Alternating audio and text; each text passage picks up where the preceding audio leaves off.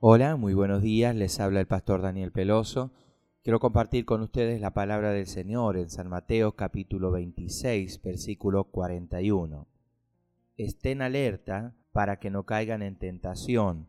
El espíritu está dispuesto, pero el cuerpo es débil.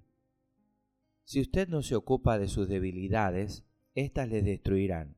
Las vulnerabilidades pueden acercarle más a Dios o volverle ciego a su amor. José y Sansón enfrentaron tentaciones semejantes, pero respondieron de manera muy diferente. Día tras día la esposa de Potifar trató de seducir a José, pero él rechazó sus propósitos. Sansón, en cambio, cedió voluntariamente ante Dalila. Sansón fue consagrado a Dios y el Espíritu Santo se movía en su vida. No obstante, eligió la senda de la interperancia por ser demasiado orgulloso para reconocer su debilidad, volvió negándose a ver la realidad, lo que lo llevó a una falta de disciplina y dejó la puerta abierta a Satanás.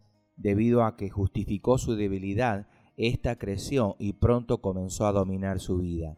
Al escuchar las mentiras del diablo y a gente impía, cambió la bendición de Dios y su fuerza sobrenatural para el placer sexual irresponsable. Y al final, ¿qué obtuvo? Absolutamente nada. Si se le da la misma oportunidad, el pecado se infiltrará en su vida y lo afectará todo, incluyendo su fe, su trabajo y sus relaciones con familiares y amigos. No hay nada que esté fuera de los límites. Estén alerta y oren para que no caigan en tentación. El espíritu está dispuesto, pero el cuerpo es débil usted tiene la opción de hacer frente a la tentación como lo hizo José o como lo hizo Sansón. En momentos de debilidad depende de Dios, le obedece y le pide fuerzas para vencer o inventa excusas y se aparta de él.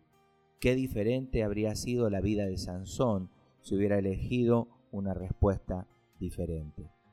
Señor, protégeme de caer en tentación, sálvame de caer derrotado por el mal y renueva mis fuerzas cuando ya no encuentre ninguna, para no dejar de confiar en tu grandioso poder. En el nombre de Jesús. Amén, amén y amén.